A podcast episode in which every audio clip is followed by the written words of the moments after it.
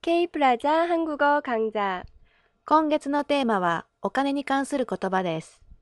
오늘의 한마디는 저금하다입니다. ちょくんはだ。 저금하다. 本文練習。 사실은 나 차 사려고. 実は私、車買おうと思うの。 어머 진짜? 부모님이 사주신대? え、本当ご両親が買ってくれるの 아니, 저금한 돈으로 사려고. ううん。貯金したお金で買おうと思って。 부럽다. 난 차는커녕 매달 카드값이 걱정이야. 羨ましい。私は車どころか毎月のカード代が心配だよ。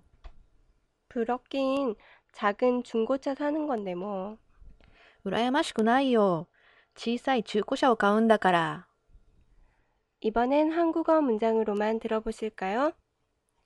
사실은 나 차 사려고. 어머, 진짜? 부모님이 사주신대? 아니, 저금한 돈으로 사려고. 부럽다.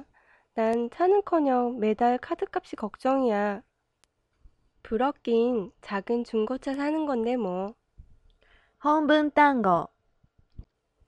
부모님, 부모님, 중고차, 중고차.